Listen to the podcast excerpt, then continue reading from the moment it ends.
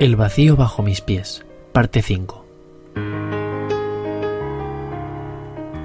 Hoy he tenido una visión.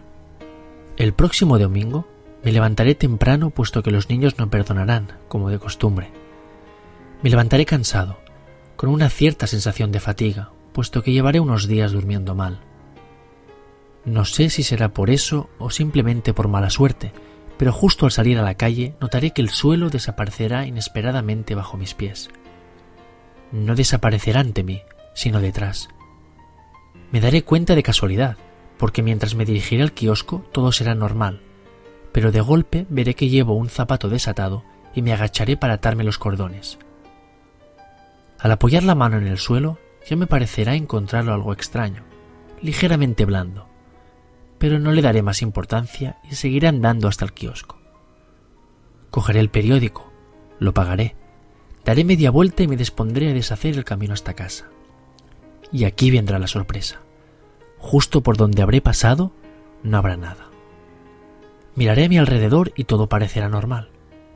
Será temprano y no habrá nadie más en la calle, pero todo estará donde tiene que estar, excepto el suelo por donde habré pasado. El resto de la acera estará bien, pero habrá un surco vacío en el medio. Me agacharé, me pondré de rodillas y, lentamente, acercaré la mano al vacío. No habrá nada. Extenderé el brazo entero, hasta donde me dejará el hombro, y no habrá nada. Volveré a mirar a mi alrededor en busca de alguien a quien contárselo, alguien que pueda ver lo que yo veré, pero no habrá nadie. Me levantaré medio aturdido y me pondré a andar hacia casa por la parte de la acera que estará intacta, sin dejar de mirar el surco vacío que tendré a mi lado. A medio camino miraré hacia atrás y, como habré temido, el suelo seguirá desapareciendo a mi paso. En un ataque de incredulidad o desesperación, empezaré a correr en zigzag en medio de la calle y, efectivamente, al girarme, veré un trazo de curvas vacío. Llegaré a la puerta de mi edificio y allí todo estará normal.